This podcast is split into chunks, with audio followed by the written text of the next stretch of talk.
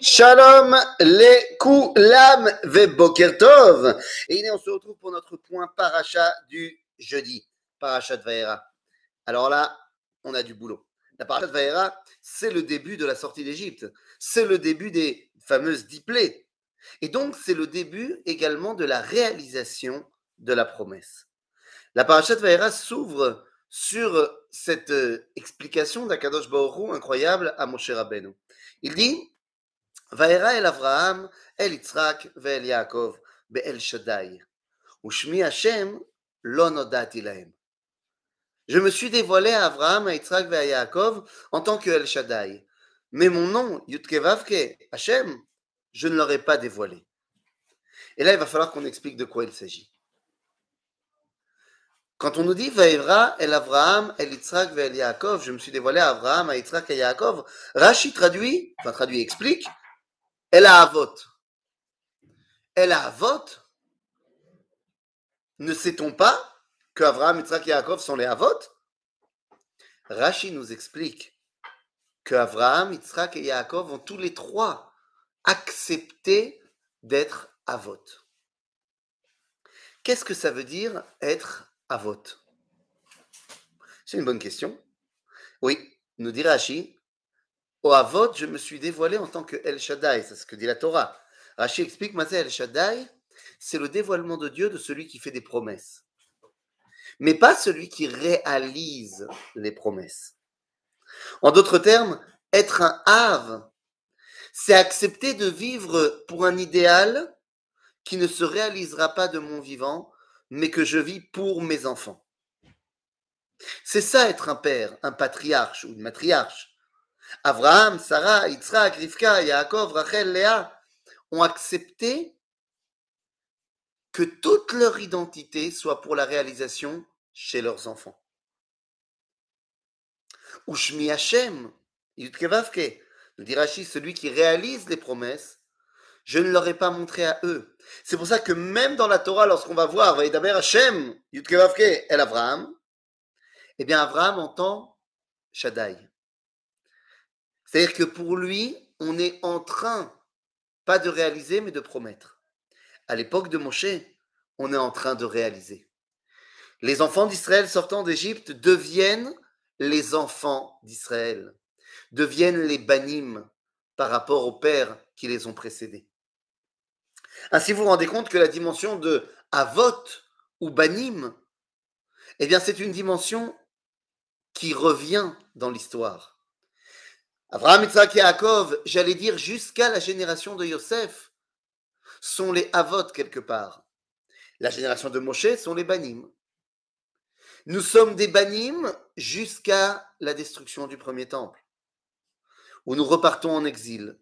Et nous entendons la promesse de Jérémie du prophète Irmiyahu qui nous dit on va rentrer, on va sortir d'exil. À ce moment-là, pendant 70 ans, on redevient des Avot.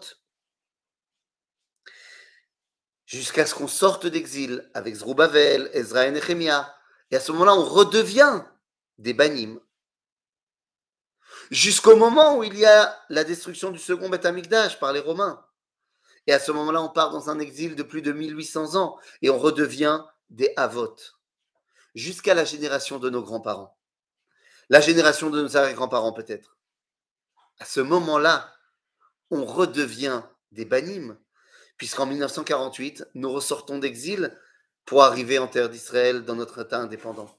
À ce moment-là, nous redevenons les banimes. Et j'allais dire, nous devenons les banimes ultimes, puisqu'il n'y aura plus d'exil après. Peut-être que justement à ce moment-là, c'est le moment où doit arriver Eliaou. Vous savez que nous attendons Eliaou, tel que nous dit le prophète Malachi, le dernier des prophètes. Nous dit voilà, maintenant la prophétie va s'arrêter, mais ne t'inquiète pas. Ine anochi sholeach lachem et Eliaou navi. Lifne boyom Hashem agadol ve'anora. T'inquiète pas, je vais t'envoyer Eliaou navi avant la fin. Pourquoi? Quelle est l'importance d'envoyer Eliaou lev avot ve'lev banim à la votam. Mazé. Veshiv lev avot albanim. Et il ramènera le cœur des parents à ceux des enfants et le cœur des enfants à ceux des parents. Bien oui, les Havot et les Banim ne voient pas Dieu de la même façon. Les Havot voient Dieu comme étant celui de la promesse. Il faut donc garder la promesse. Et donc les Havot sont les garants du Beth Midrash, les garants de la Torah, car ce sont eux qui permettent de garder au fur et à mesure de générations de l'exil la promesse de la réalisation de la Géoula. Les Banim sont ceux qui réalisent la Géoula. Ils ne sont donc plus dans le Beth Midrash, ils en sortent pour réaliser la promesse du Beth Midrash. Alors ça ne veut pas dire qu'ils abandonnent la Torah, mais ça veut dire qu'ils ne sont plus du tout les mêmes que leurs ancêtres qui étaient assis en train d'étudier. Eux, ils sont en train d'être debout en train de réaliser. Il peut donc y avoir eh bien, une marloquette entre les Havot et les Banim. L'un disant Vous n'êtes plus nos enfants et les autres disant Je ne vous reconnais plus comme mes parents.